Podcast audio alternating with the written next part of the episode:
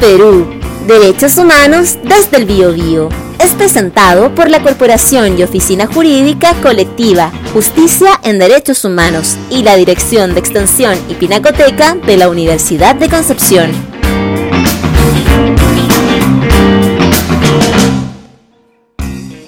Muy buenos días, buenas tardes o buenas noches, dependiendo de la hora en que nos estén escuchando. Desde Concepción eh, les damos la bienvenida a un nuevo capítulo de Plaza Perú, Derechos Humanos desde el Bio, Bio un espacio de encuentro de derechos humanos, política y, por qué no, necesaria distensión.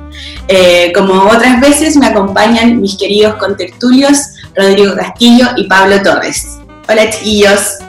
Hola, Hola, un gusto estar nuevamente en Plaza Perú. Así es. El día de hoy, como ya sabrán, vamos a tener un lujo de invitada. De hecho, el día de ayer con los chiquillos compramos todos los quinos del mundo porque gastamos la suerte que vamos a tener hasta la segunda avenida del Pulento. Eh, nuestra invitada es abogada, es licenciada en Ciencias Jurídicas y Sociales de la Universidad Católica de Temuco, magíster en docencia universitaria de la Universidad del Desarrollo y diplomada en Derechos y Garantías de Niños, Niñas y Adolescentes en Procesos Judiciales de la Pontificia Universidad Católica de Chile. Antes de ser la primera defensora de la niñez, se desempeñó como gerenta de la División de Atención a las Víctimas y Testigos y fue directora de la Unidad Especializada en Delitos Sexuales y Violencia Intrafamiliar del Ministerio Público. Así que sin más preámbulos, le damos la bienvenida a Patricia Muñoz García, defensora de la niñez. Defensora, muy buenos días. Buenos días, Lai, Pablo, Rodrigo. Oye, gracias por la invitación. Esperamos cumplir las expectativas porque con esa presentación está un poco difícil. ¿eh? Así que la, la agradecida soy yo porque además Concepción tiene ahí connotadas abogadas que en materia de derechos humanos eh, hacen mucho, mucho por nuestro país, así que muy, muy agradecida de esta invitación y muy contenta de poder compartir estos minutos con ustedes. Muchísimas gracias, defensora. Bueno, este año se cumplen 30 años desde que el Estado de Chile ratificó la Convención de los Derechos del Niño, eh, que empezó a regir como ley de la República el 27 de septiembre de 1990. Eso quiere decir que desde ese momento nuestro país adquirió la obligación internacional de establecer diversas medidas para eh, contar con una legislación, institucionalidad, política pública que garantice por parte de niños, niñas y adolescentes el pleno ejercicio de sus derechos civiles y políticos, económicos, sociales, culturales y ambientales. Pero sin embargo, si bien se ha avanzado mucho, hay muchas materias que quedan pendientes y eh, lamentablemente los, la, el último escenario político, social de nuestro país eh, ha sido evidente cuánto tenemos que avanzar en materia de derechos y garantías de niñas, niños y adolescentes. Por eso es, es que la hemos querido invitar el día de hoy para hablar de infancia, derechos, garantías eh, y aprovecharnos un poquito de, de tenerla a usted como, como defensora eh, y titular de este organismo autónomo del Estado. Dale, Pablo. Bueno, me ha correspondido el honor de hacerle la primera pregunta, que va a ser un poco amplia porque creo que hay un panorama general que hay que clarificar y es cuál sería, en su opinión, el escenario global de los niños, niñas y adolescentes como sujeto de derecho, porque creo que es una apreciación un poco común el hecho de que a veces los niños, niñas y adolescentes son considerados más como un objeto de protección que como un sujeto de derecho titular, por tanto, de su garantía. Entonces, la, la pregunta en definitiva sería cuál es a día de hoy en Chile, digamos, después de ya dos años del establecimiento de la Defensoría de la Niñez eh, con respecto a este asunto, defensora.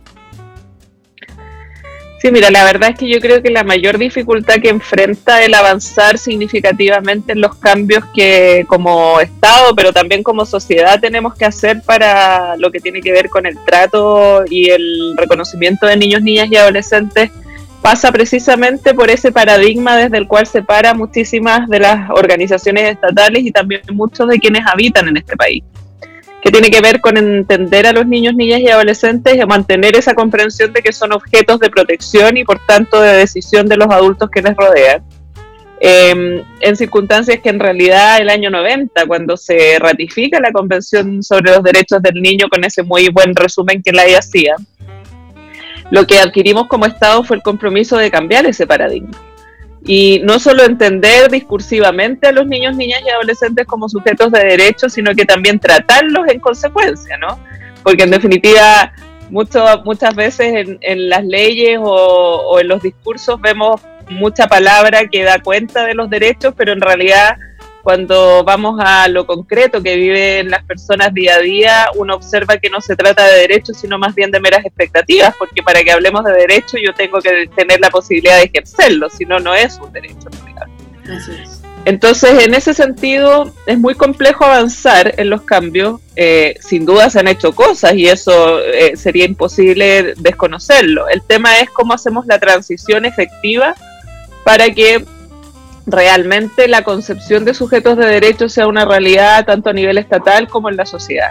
Y cuando tú ves campañas como por ejemplo con mis hijos no te metas, el Senado contra la familia, en circunstancias que se está discutiendo la ley de garantía, que es fundamental, somos el único país de la región que no tiene una ley de garantías de niños, niñas y adolescentes, que es lo que establece las bases desde donde separa precisamente cualquier comportamiento estatal en relación con este grupo de la población tú te das cuenta que sigue arraigada esta visión equivocada de ser objeto, eh, objetos de protección en el sentido de creer que mis decisiones, sin atender a la opinión de niños, niñas y adolescentes, sin considerar su autonomía progresiva, sin considerar, por cierto, también todo lo que tiene que ver con que cada decisión mía tiene que tener como consideración primordial su interés superior y no mi interés como adulto vinculado al hecho, obviamente hace muy difícil que podamos transitar en este sentido. Y mientras no tengamos esa ley de garantía, es muy difícil también lograr que el paradigma se construya efectivamente en todas las actuaciones sociales e institucionales desde esa mirada. Entonces es un desafío mayor, sobre todo porque hay mucha resistencia fundada en falacias, finalmente. Cuando se habla, por ejemplo, de que la autonomía progresiva atenta contra los padres, eso no es real es una falacia. La autonomía progresiva no tiene nada que ver con eh, impedir que los padres ejerzan su legítimo, no solo derecho, sino que deber, ¿no es cierto?, de cuidar, de proteger y de atender a sus hijos, sino que más bien precisamente lo que hace es que a medida que estos van creciendo y evolucionando, como todos nosotros lo hicimos en nuestro desarrollo, vamos adquiriendo distintas responsabilidades y distintas formas de poder relacionarnos también con los adultos. Entonces, cuando nosotros tenemos, por ejemplo, un estudio de opinión que me imagino ustedes vieron, lanzamos, que es un estudio inédito que hizo la Defensoría de la Niñez, y donde las mayores preocupaciones que presentan niños, niñas y adolescentes, porque este es un estudio que recabó la opinión de los niños, niñas y adolescentes, no de adultos que hablen por ellos y ellas. La mayor preocupación que tienen dentro de los derechos menos respetados es el derecho a la igualdad y no discriminación y el derecho a dar su opinión y participar. Entonces, esto es significativamente relevante porque da cuenta de una, un obstáculo permanente que ponemos los adultos, sea por la vía institucional o en la sociedad, en nuestro desarrollo cotidiano, para que ellos participen y puedan desarrollarse. Entonces, el estado hoy día de situación es con avances, indudablemente, pero con avances que no han sido estructurales por la imposibilidad que plantea esta situación de que muchos siguen forzando la mantención de este paradigma que ciertamente ya a 30 años de la ratificación de la convención es imprescindible que podamos cambiar, porque de otra manera seguimos postergando a niños, niñas y adolescentes, invisibilizándolos, como lo hemos visto claramente en el contexto de esta pandemia, donde niños, niñas y adolescentes no aparecen. Ayer, de hecho, yo tuiteaba que en un reportaje de Megavisión hablan de el año escolar al pizarrón, así se titulaba el, reportaje, y solo hablan de el grave problema que enfrentan los padres y los profesores. Entonces yo decía, pero es que es increíble que nadie se plantee siquiera que los más afectados son quienes están sometidos a este estudio, quienes están sometidos a las brechas de que no todos tienen internet, no todos tienen computador, o sea, bueno, entonces es una situación compleja, pero bueno, estamos avanzando nosotros como Defensoría de la Niñez y con esto termino. Somos una institución que, como tú decías, cumple dos años de funcionamiento el 29 de junio. Eh, pero también hay que tener presente que nuestra institución está llamada a intervenir cuando hablamos de vulneraciones de derechos, porque en paralelo se creó otra institución que es la responsable directamente de que este cambio de paradigma se produzca, que es la Subsecretaría de la Niñez.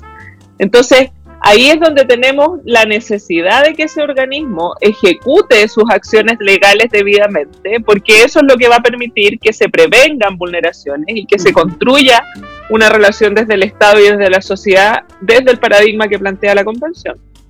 Perfecto. es interesante lo que señala igual porque el, el problema en este caso sería no no contingente, sino estructural de un problema de que nosotros tenemos como sociedad de diseño. Y en ese sentido yo creo que la, oportunidad tal vez se la, se la han abierto los mismos niños, niñas y adolescentes, porque no hay que ser ciego en el hecho de que fueron ellos los que abrieron el que se denominó en su momento estallido social, cuando decía que fueron en definitiva los estudiantes los primeros en saltar el torniquete.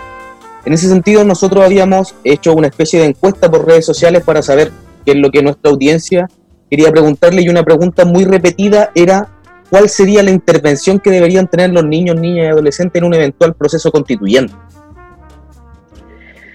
Súper buena pregunta porque nosotros hemos oficiado al Congreso Nacional, a la Presidenta del Senado y al Presidente de la Cámara de Diputados pidiendo formalmente que se ejecuten todas las acciones para que al menos los adolescentes mayores de 16 años participen y puedan participar incidentemente, o sea, con derecho a voto en lo que tiene que ver con el proceso constituyente. Porque también en el estudio de opinión que nosotros realizamos, un porcentaje significativamente alto, superior al 63%, de quienes son mayores de 16 años plantean que ellos quieren participar del proceso constituyente. Incluso en los menores, en los más chiquititos, el porcentaje supera el 50% de quienes les interesa participar en este proceso. Y dentro de las eh, mayores eh, nominaciones, por decirlo así, que tiene cosas que le interesa, está la nueva constitución, por ejemplo. Entonces, no es un tema que esté lejos de los niños, niñas y adolescentes. Y ahí volvemos un poco a lo que hablábamos en relación con la primera pregunta. Cuando yo trato a los niños como objetos de protección, lo que hago es eh, alejarlos de su realidad en que también ellos son sujetos políticos, sujetos políticos no en el sentido de política partidista, que es lo que suele asustar, ¿no es cierto?, a quienes tienen esta visión distinta del paradigma de la convención, sino que ellos son agentes claves de su propio desarrollo y también del desarrollo de cualquier país. Entonces, precisamente si uno respeta el interés superior de los niños, si uno respeta la autonomía progresiva, si uno hace valer un derecho que ellos tienen consagrado, que es el derecho a opinar y a participar. Eso lo dice la Convención. Las observaciones generales del Comité de los Derechos del Niño. O sea, es una obligación jurídica para el Estado chileno, no es que sea un favor del Estado. Obviamente uno lo que tiene que hacer es favorecer esos espacios que no solo tiene que ver con que opinen, sino que hay una segunda patita del derecho a ser oído, que tiene que ver con que esa opinión sea tenida debidamente en cuenta, ¿no? Y ahí es donde entramos en el tema de la incidencia. Hay distintas formas de incidir, no solo a través del sufragio, pero a nosotros nos parece que en relación con la situación del proceso constituyente, habida cuenta del respeto que tenemos que dar a la Convención sobre los Derechos del Niño y considerando además este estudio de opinión que es un elemento de juicio que no puede ser desconocido por las autoridades del país, es imprescindible que al menos a los mayores de 16 años, que eso está analizado también desde la perspectiva de la neurociencia, ¿no es cierto?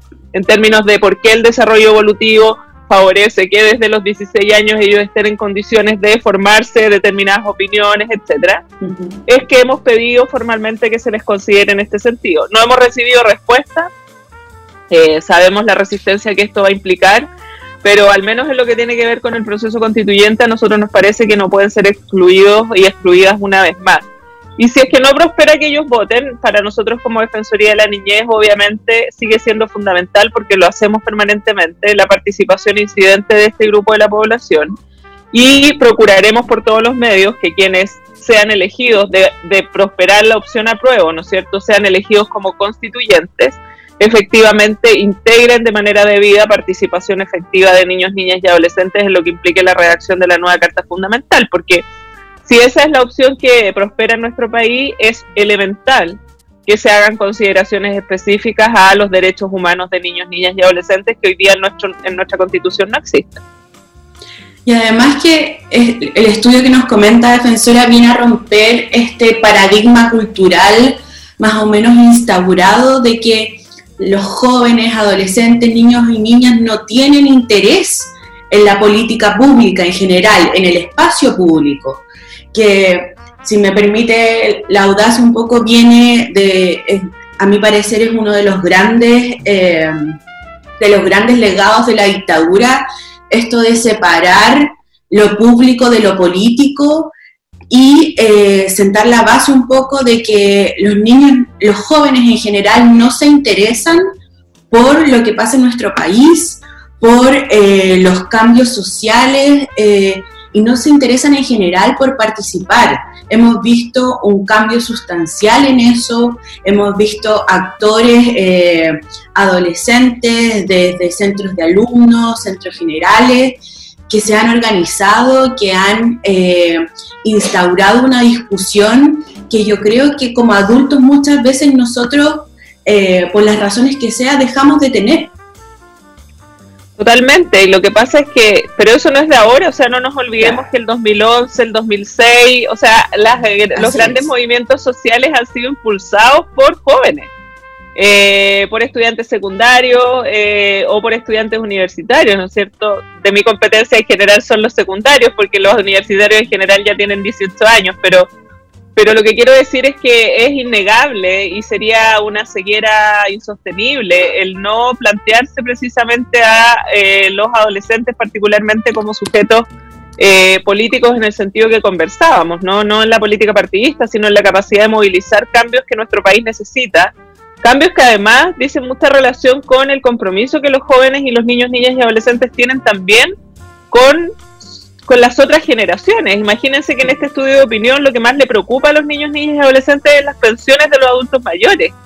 En circunstancias que a ellos les faltan 50, 60 años para llegar a esa situación. Entonces, también cómo ellos son capaces de tener una visión mucho más global de eh, lo que estamos viviendo como país y esa permanente situación de muchos adultos de restarlos, de invisibilizar esa capacidad, está asociada también mucho al miedo, al temor, a qué pasa si es que les damos espacio, ¿no? Eh, en una situación que en realidad no se justifica, porque ellos solo pueden ser un aporte.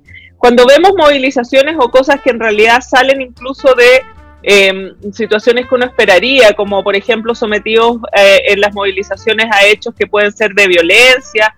También es una responsabilidad directa de los adultos que nunca han generado espacios para que esas personas canalicen aquellas peticiones y aportes que tienen. Entonces, no me vengan después a cuestionar que los adolescentes se movilicen si es que no han sido capaces jamás de sentarles en una mesa donde tengan un espacio real de participación y la incidencia como cualquier adulto.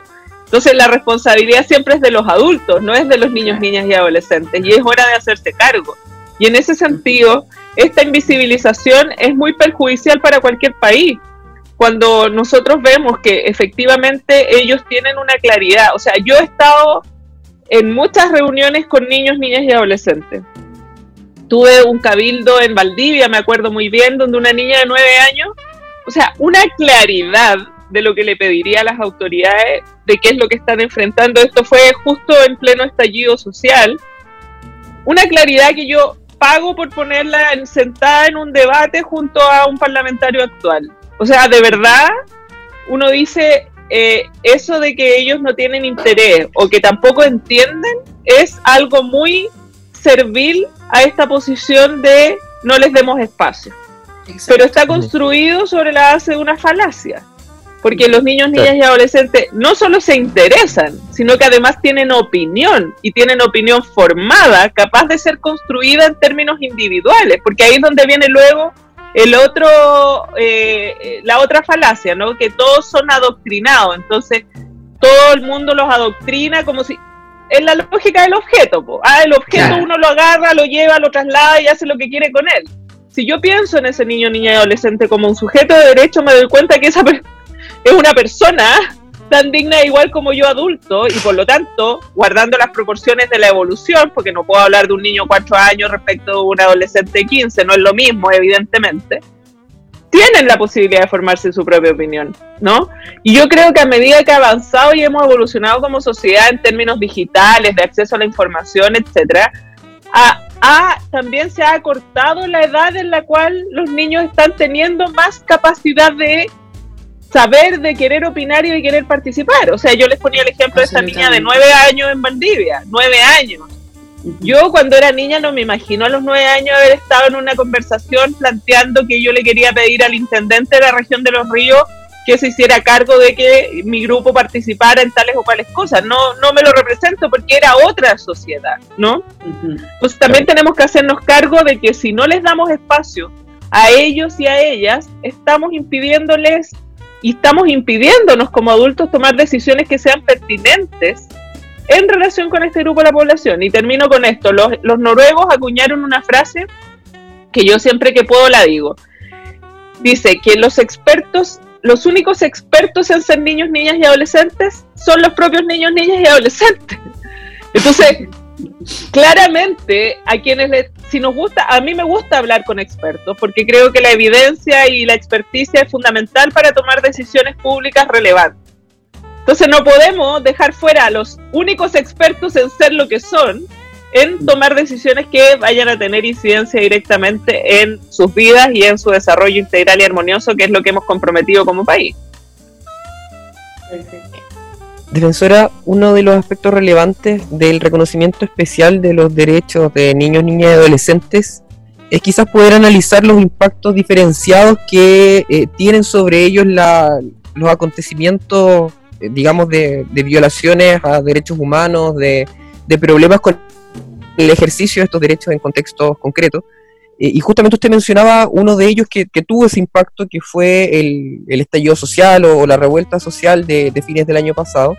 Eh, hoy día estamos viendo otro de diferentes características, pero no por ello menos relevante de analizar en cuanto a su impacto de, específico en niños, niñas y adolescentes, como es el, el tema de la pandemia del COVID-19 y queríamos consultarle respecto a eso, respecto de, la lectura que desde la Defensoría han hecho en torno al ejercicio de derechos eh, de los niños, niñas y adolescentes en contextos de especial vulnerabilidad, de cuál es el impacto específico que han tenido en ellos estos, estos acontecimientos.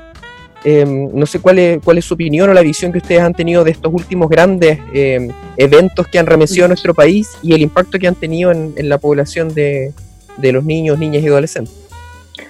Bueno, nosotros en paralelo al estudio de opinión que les comentaba, lanzamos también otro estudio que se llama Defectos del estallido de la crisis social en niños, niñas y adolescentes. Es un estudio cualitativo a diferencia del de opinión que es más cuantitativo, aunque tiene elementos eh, de análisis cualitativo también, donde precisamente lo que hicimos fue, eh, con un trabajo que hizo la Universidad de Chile a través de la Facultad de Ciencias Sociales, determinar a ciertos grupos de niños, niñas y adolescentes qué era lo que había pasado con ellos y ellas en el contexto del estallido social.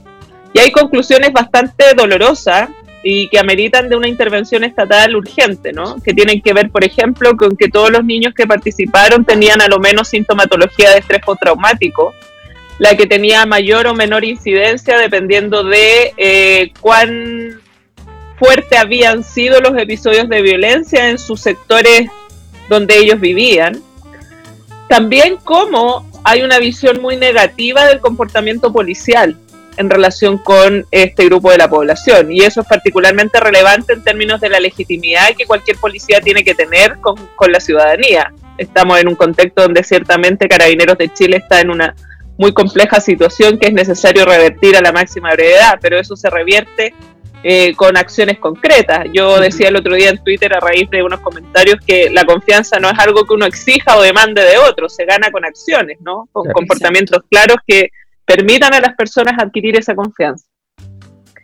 También hay un tema que tiene que ver con cómo eh, los adolescentes son los que están más significativamente afectados desde esa perspectiva en la relación que ellos tuvieron y cómo queda de manifiesto que la mayoría de los niños, niñas y adolescentes tuvieron alguna participación también en manifestaciones, no solo lo que tiene que ver con marchas, sino que también, por ejemplo, en cacerolazos o cosas de esa naturaleza. Y eh, uno observa en ese estudio, que se los recomiendo, está disponible en nuestra página web, que es www.defensorianines.cl. Ah, bueno, ahí están todos nuestros estudios Em, donde pueden observar también muchas frases que se han rescatado de, lo que los propios niños, niñas y adolescentes que participaron, ya sean en entrevistas individuales o en focus group, plantean. Y hay peticiones muy dolorosas, o sea, yo recuerdo en un focus group un niño migrante decía, señor policía, le pido que no sigan matando gente inocente. Eso es súper brutal.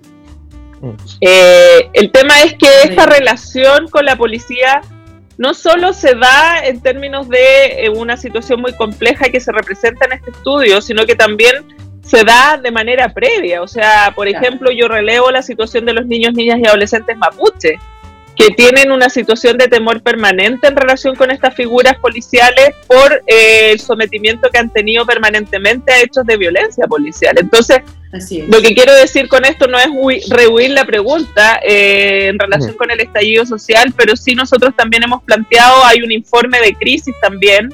Nosotros hasta hace dos semanas teníamos más de 800 situaciones de denuncia por vulneraciones a derechos humanos de niños, niñas y adolescentes que habíamos recibido directamente como Defensoría de la Niñez.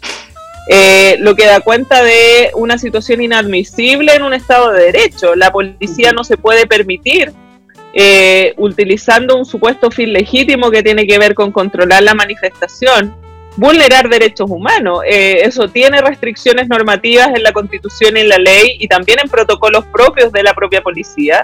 Y por lo tanto, desde ahí lo que nosotros hemos pedido es investigaciones súper profundas para que se determine la responsabilidad de quienes vulneraron derechos humanos de niños, niñas y adolescentes. Hasta la fecha conocemos desafortunadamente muy pocos casos en los cuales se haya imputado penalmente a funcionarios de la policía. Y eso también afecta significativamente la legitimidad del proceso en términos de que acá lo que no puede pasar es que haya impunidad.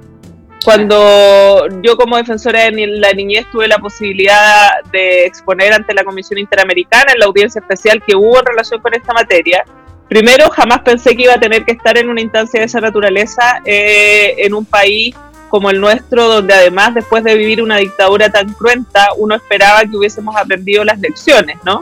Y donde hubiésemos comprometido efectivamente las garantías de no repetición de hechos tan violentos como los que tuvimos que conocer. Pero todos tuvimos que ver imágenes que en realidad no se distanciaban mucho de lo que son las imágenes que ocurrían en la época dictatorial. Entonces, acá hay un desafío significativamente mayor porque el impacto que ha tenido el estallido social para niños, niñas y adolescentes es una realidad, es una realidad que no podemos tapar y que es imprescindible que hagamos cargo y nos hagamos cargo pero con acciones efectivas y concretas. Y nos parece también desde esa perspectiva que una comisión de verdad, justicia y reparación permitiría también dar un espacio donde niños, niñas y adolescentes pudieran en un contexto distinto al del proceso judicial que tiene otras exigencias, otros estándares, plantear aquello que les pasó y desde ese punto de vista para nosotros fue bien significativo lograr al menos que muchos de los niños, niñas y adolescentes que denunciaron a la Defensoría de la Niñez hechos que habían vivido tuvieran contacto e interacción directa, por ejemplo, con la Oficina del Alto Comisionado de Derechos Humanos que se presentó en Chile y también con comisionados de la Comisión Interamericana cuando hicieron la visita en Loco.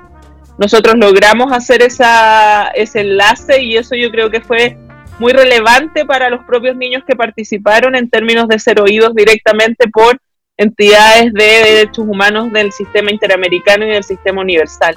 Y ojo con que estamos ahora en una crisis sanitaria que es mucho más que una crisis de salud. Es una crisis social, pero también, como ha quedado de manifiesto, es una crisis de derechos humanos. Y es una crisis de derechos humanos que también afecta significativamente a niños, niñas y adolescentes, quienes desafortunadamente siguen sin ser vistos por el Estado, por quienes hoy día lideran esta crisis. Y es una petición que nosotros venimos haciendo como Defensoría de la Niñez desde al menos marzo de este año en términos de que se les vea, de que se genere un trabajo coordinado intersectorial transversal que aborde todos los ámbitos del desarrollo de niños, niñas y adolescentes, porque acá es muy llamativo que cuando aparecen los niños aparecen asociados al tema educacional, como si la educación fuera lo único en lo que los niños pueden llegar a ser afectados. Pero hablamos de niños que no tienen acceso al agua. Por ejemplo, en la provincia de Petorca nosotros tenemos un recurso de protección pendiente en la Corte de Apelaciones de Valparaíso, porque hay niños que no tienen en este país acceso al agua y les están diciendo todos los días que se laven las manos para que no se contagien del COVID. O, por ejemplo, niños que no tienen quien los cuide. porque no se aprueba el postnatal de emergencia y por lo tanto los padres van a tener que volver a trabajar exponiéndoles al contagio.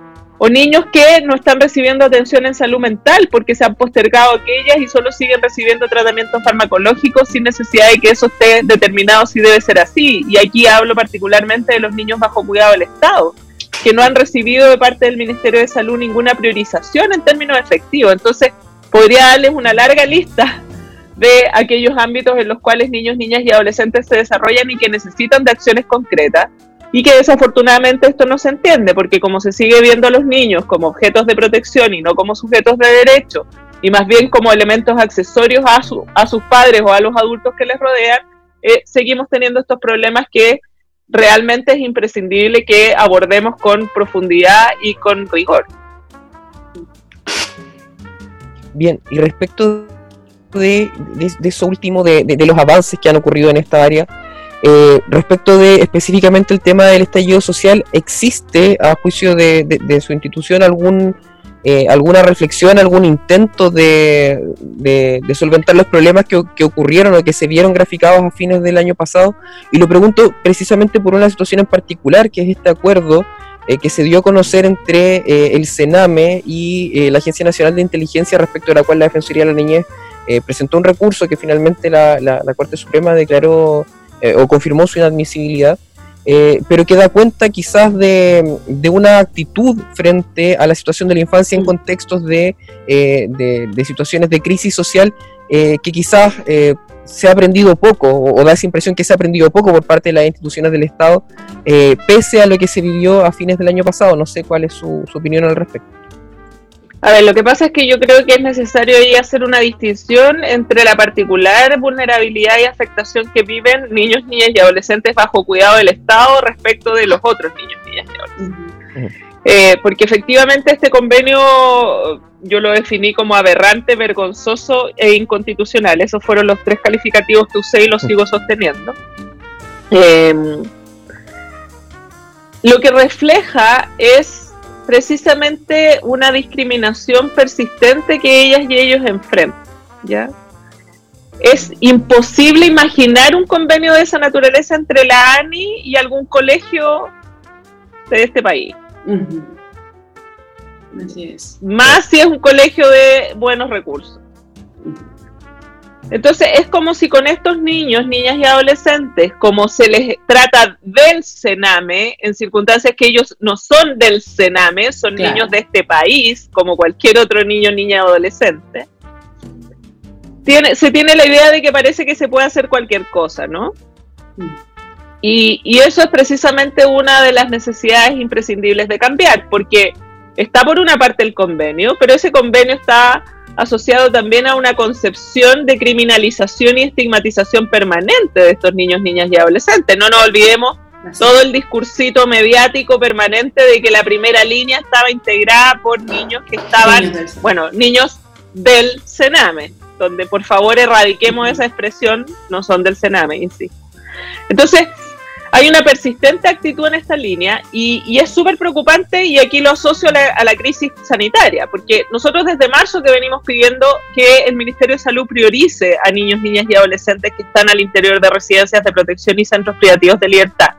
No porque le estemos pidiendo un favor al Ministerio de Salud, sino que porque el Ministerio de Salud está obligado, porque estos niños son de su exclusiva responsabilidad. La familia de estos niños es el Estado. Mm. Entonces, cuando uno se da cuenta que finalmente para que los niños tengan insumos de protección y de prevención tiene que haber una donación de la CPC o de la, o de la UNICEF, porque el ministerio no entrega los insumos, uno realmente se pregunta cuál es el concepto de los niños primero, precisamente asociado a lo que tenía que ver con cambiar estructuralmente la situación de vida que tienen los niños, niñas y adolescentes bajo cuidado del Estado.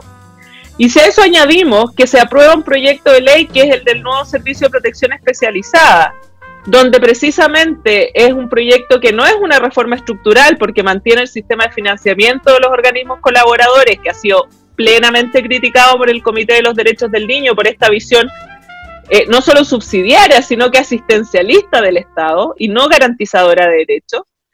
Y se plantea y se logra en la comisión mixta hacer un artículo transitorio que condicione la vigencia de ese servicio a la aprobación de la ley de garantía que ya hablábamos hace un rato atrás es fundamental, ¿no es cierto? Porque va a establecer desde dónde el marco de actuación de los órganos del Estado y de la sociedad en relación con garantizar derechos de niños, niñas y adolescentes y se anuncia un posible veto presidencial, la verdad es que uno no entiende nada.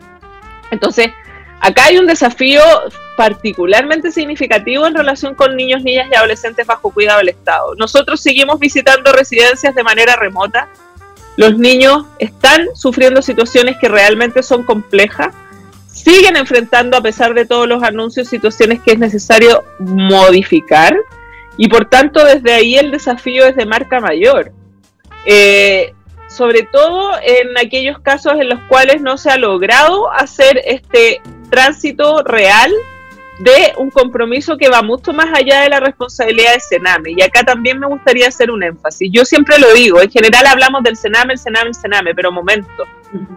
El Sename no tiene ni psiquiatras ni psicólogos encargados de la salud mental. La responsabilidad del tratamiento del ámbito salud de estos niños, niñas y adolescentes es del Ministerio de Salud. La responsabilidad de que estos niños, niñas y adolescentes se eduquen en igualdad de condiciones que cualquier niño de este país es del Ministerio de Educación. Y así podría seguir nombrando como en el ámbito de cultura, deporte, etcétera, ellos tienen derecho a tener garantizado lo mismo que cualquier niño, niña, adolescente del país. Entonces, acá el gran problema ha sido que Sename ha sido, comillas, abandonado también por una concepción estatal equivocada de que Sename es responsable y nosotros nos olvidamos. En circunstancias que el trabajo con estos niños, niñas y adolescentes y el deber de garantizar sus derechos es del Estado en su conjunto, de toda la institucionalidad que se tiene que poner a disposición de los derechos y garantías de este grupo de la población. Entonces ahí hay un desafío significativo que desde nuestra perspectiva no ha quedado eh, suficientemente cubierto y es por lo que nosotros todos los días eh, insistimos y vamos a seguir insistiendo en que esos cambios se produzcan de manera real. Defensora, no podemos más de alegría de haber estado con usted el día de hoy, de que nos haya hecho un espacio en la que suponemos es una apretadísima agenda.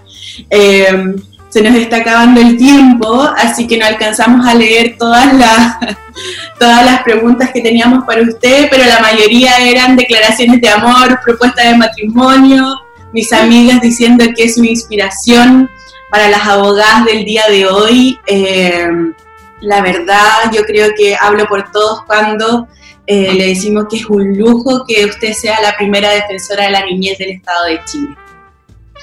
Bueno, Lai, Pablo, Rodrigo, muchas gracias por esta invitación, gracias también por esas palabras, un saludo cariñoso a todos quienes ahí hayan mandado sus saluditos.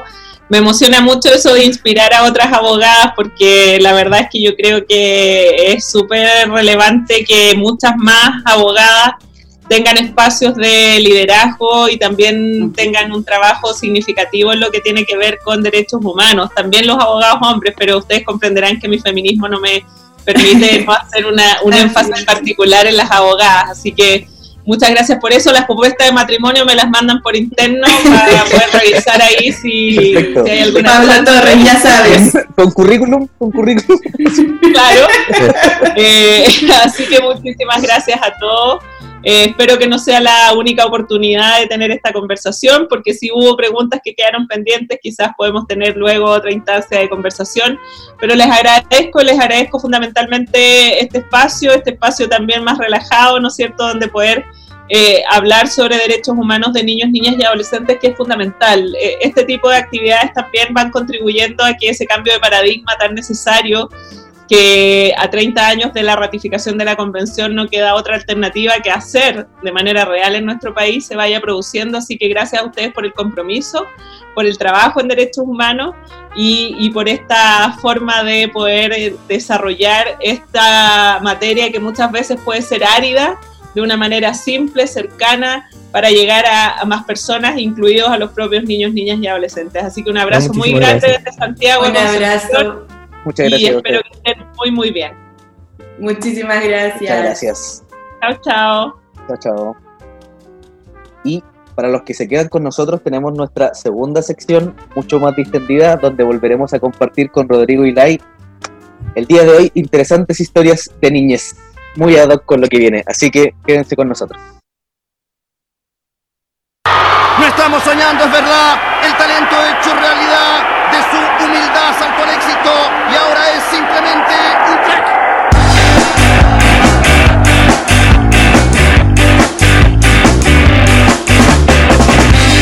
Sueños de niñez convertir alguna vez un gol a estadio lleno, eludiendo al portero. En casa faltaba el pan, a veces faltaba el té y nunca dejó de soñar con algún día ser un crack. Sueños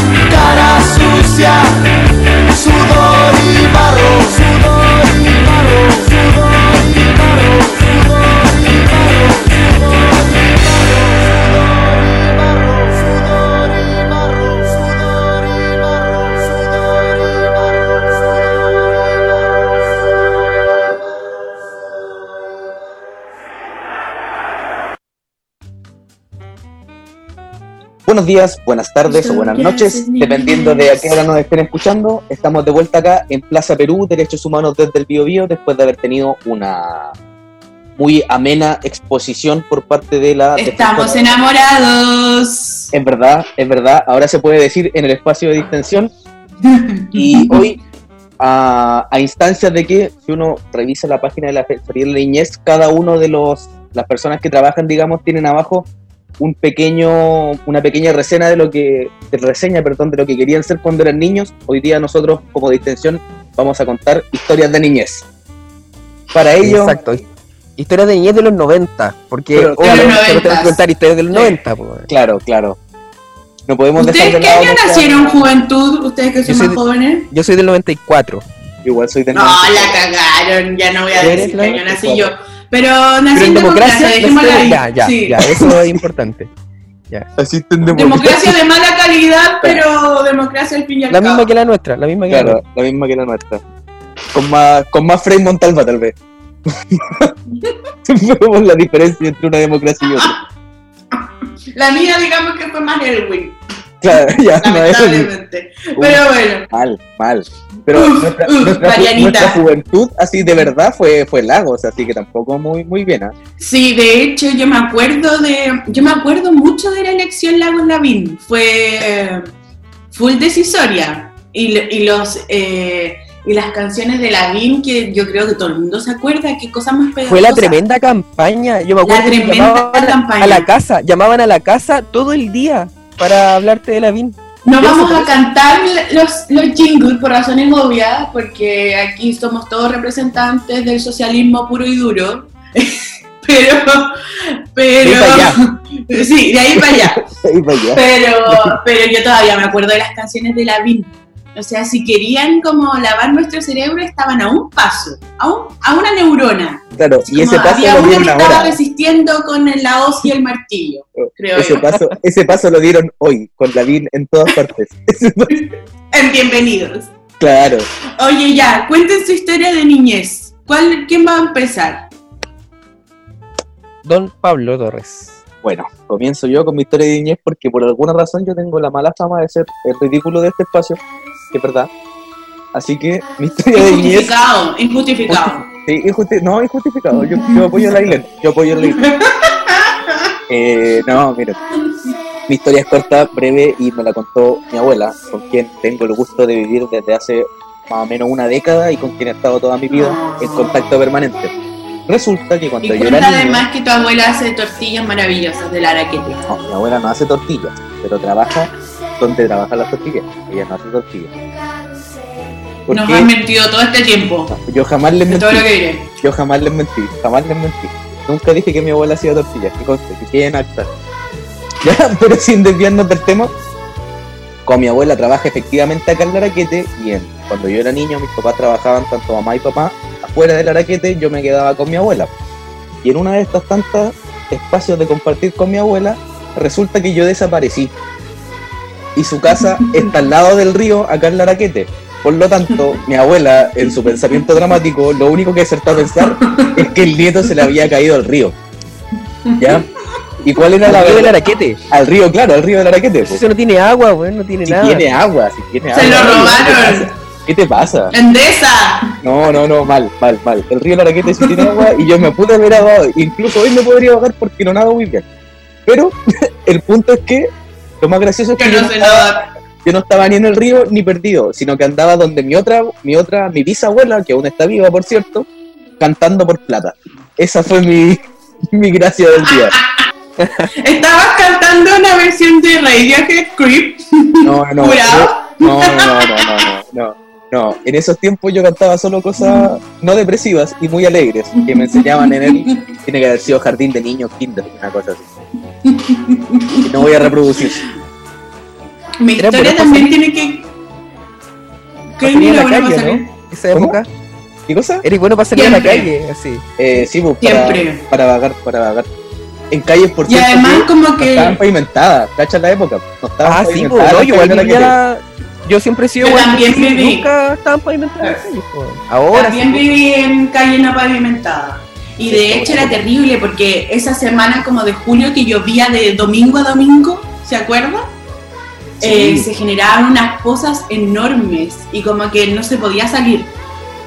De hecho mis papás se tuvieron, como que tuvieron que vender el auto y comprarse uno más chico y más alto para poder salir de las pozas de la calle. Calle Libertad en Chihuayante, lo recuerdo como si fuera ayer. Pero mi historia es más triste aún, eh, yo viví hasta el año 97 en la hermosa comuna y República Independiente de Hualqui. Igual que como pueblo chico, todo el mundo se conocía, te encontraba y todos los días a las 5 de la tarde en la panadería para ir a buscar el pan recién calientito o el domingo en misa. Además, todo muy católico, apostólico y romano. Y mi mamá me contó que un día estaba, era como una misa así grande, como el domingo de Ramos, ponte tú, o la resurrección, no sé, algo bien cototo. y venía esa parte como de recogimiento después de la hostia y a mí se me salió un peo. en la ceremonia. en la ceremonia. Y por supuesto, era re- todo el mundo estaba como en recogimiento y no sé qué, y no pasó piola, pues si estaban todos así como. Y los, y los cultos católicos son súper tristes, de silencio, estaba todo el mundo así, ni siquiera había una aleluya como para que pasara piola, no, ahí yo. Debo decir que tenía como tres años, así que eh, mi control de esfínter igual era paupérrimo. Claro, deficiente. Deficiente, claro. Pero yo creo que sí, mi historia más vergonzosa. Y una vez que le pedí pololeo a mi compañero del jardín y me dijo que no. Oh, pero eso pasa. A veces las cosas no funcionan nomás. Mira, mira de quién te burlaste. ¿Dónde, estás ahora? ¿Cómo ¿Dónde está? ¿Dónde está él, weón? ¿Dónde está él? Se llamaba Guillermo, parece. ¿Dónde está Guillermo? Mira, mira de quién te burlaste. Yo no sé si tengo como una historia así como exacta. Porque Ah, no, tenés que de contar una historia. siempre como la gente cuenta como esa historia así cuando salía para la calle, jugaba. Yo era re malo para salir para la calle, no, nunca me gustó mucho. Como a jugar. Jamás lo hubiese así, pensado de ti, niño 7. Mire. Y- pero yo me quedaba en la casa, pues yo me quedaba en la casa y no sé, pues por ejemplo me entretenía con los cassettes. Mis dos entretenciones eran los cassettes y el VHS, que eran como, weón, eran como las weas más bacanas que habían porque uno podía, por ejemplo, no sé, pues de repente grababais de la tele el programa que te gustaba y yo mezclaba, ¿cachai? Como que Sí. hacía arte conceptual, como, no sé, como cine experimental, grabando secciones de las teleseries con las noticias, eran como cosas así. Oye, para todos más quienes nos que una- escuchan, recordar que es Rodrigo el que edita estos programas, así que él no está obligado a editando estos programas, sino que está cumpliendo Es verdad. sueño. Está Claro. realizando Ya, una ya. potencialidad de Un niñez. de- Eso es lo que está es. haciendo. Así es. Recordar además que fue premio universidad y puntaje nacional y que lo queremos. Claro. Muchas gracias. Y que es la persona más linda que hemos visto en la parte de atrás de una micro. nos regalaron una cámara, una cámara vieja, así, pues era como ochentera la cámara. Esas que se veían con los colores como los bordes. O la película no, ¿vieron la película no? Ya, Las así se la cámara. Cuático. Era un lujo, era un lujo. cámaras. Era un lujo a cagar. De hecho, como yo pienso. Los amigos que tienen como videos de chicos cuicos, full cuicos. Como que nosotros con suerte teníamos fotos y si tiene video ya así alta alcurnia. O sea, nosotros teníamos, cosa. porque nos regalaron esa cámara que, que estaba ya muy usada, eh, pero no sobrevivieron los videos, no sé qué pasó, teníamos hartos VHS. De repente como que igual jugaba con la cinta de los VHS, entonces igual yo cacho que, que murieron hartos videos. Porque era entretenido, como que brillaban, eran negras, pero como que tenían un brillito. Entonces tú las sacabas del, del videocassette y hacían como color igual bacanes. ¿Qué les pasó? Yo creo que los 90 dentro de todo fue una hermosa época para crecer. Yo no lo cambio por nada. Sí. Para ser niño era, era muy... Además que después llegó Britney y todo y todo fue color de rosa. Pero Britney era más 2000, ¿o no? Pero salió como el 99, 99 Es 2000. 2000, es 2000. Esto es un trabajo para Google. Sí, como que fue el cierre, porque la época de música de Sí. los 90, así como propiamente noventera, era otra, según yo. Bueno, al- alcanzaron a ser el full 90s, el 97 creo, que vinieron los Backstreet Boys al Festival de Viña. Y por los Never Backstreet Boys era forget. más 90, po. Sí, Jamás más lo 90. olvidaré. Mi hermana, que me está escuchando, hola hermana, se puso a llorar cuando vio a los Backstreet Boys en la televisión. Así de precaria la vivencia. Oye, pero eran, eran No, historias nuestras, pues no- la idea no era que vendiéramos a los familiares ni nada por el estilo. No, Bueno, no, aquí pero- caen todos, aquí caen todos. Sí, si, ca- si caemos nosotros, caemos todos. Ya, verdad, Igual yo era es malo verdad, para parece. escuchar como a grupos gringos, yo escuchaba como más música nacional cuando chico. No sé, pues, de los 90, por ejemplo, Los Chancho en Piedra, Gloop, Gloop igual, alto valor de El música grupo es supernova. 2000 y tanto. No, los primeros discos son como el 98. El último ¿De verdad? 2001 por ahí. Yo no Sí, competiría con que tiene un promedio 7, ¿ah? Si él sabe de fecha, No, no, sí, te creo. Lo único que diré es que como hace tres años con mis amigas fuimos a ver a Supernova. Así de Sí, pues, bueno. marcadas por mi maldito amor estamos. Por Ahí, siempre, por siempre hasta la tumba. No, sí, cuando me entierre va a decir maldito amor. Aquí, aquí, aquí yace una fanática de Supernova. Igual yo en esa época no era, o sea, es- como lo escuché, pero lo escuché después, como en la misma época escuchaba, no sé, pues, cachureo así. Esa onda. A mis papás no me dejaban ver cachureo porque Marcelo era facho. Marcelo era facho. Pero es que Pero igual, es un- yo creo que Cachureo, y ahí tengo un punto, yo creo que Cachureo era como una analogía a la lucha de clases, po, porque caché que Mar- Marcelo era el burgués que explotaba a los monos, po, y los monos eran el proletariado, así. Entonces ahí tenían como todos los representantes de- del, del pueblo, así como Epidemia, ¿cachai? El buen cochino, tenía al Chancho Man, al gato Juanito, que ¡Al gato Juanito! el pobre que encima de- como, estaba como del Partido Republicano, una cosa así. Sí, era como full, que me perdonen, la- pero era como full evangélico, así como Eso, eso se volvió evangélico y facho. adoctrinado. Porque habemos evangélicos que no lo somos. Habemos Exacto. que no lo somos. Pero Claro. calmado, Ya, pero ¿eso fue antes o después de la pasta? Después, pues, Después. Después de la pasta, ya, ok. cumplió el ciclo, sí. Pero eso, mi El conclusión ciclo. es que cachureo, y aquí hubo una, un- una persona de colectiva también que pidió destacarlo, eh, como un acontecimiento cultural, yo creo que esa, ese era el valor que tenía, que era una representación de la lucha de clases. Ya mis bebés, es hora de concluir este capítulo. Aún no puedo creer la tremenda invitada que tuvimos. Sí. Ya no vamos a tener nunca más suerte, eso lo tienen clarísimo, ¿verdad? Como Sí, que verdad. ya agotamos todos nuestros cartuchos. Es verdad, es verdad. Eh, pero como siempre, Plaza Perú, Derechos Humanos desde el Bio Bio. Adiós. Muchísimas gracias. Muchísimas gracias. Adiós.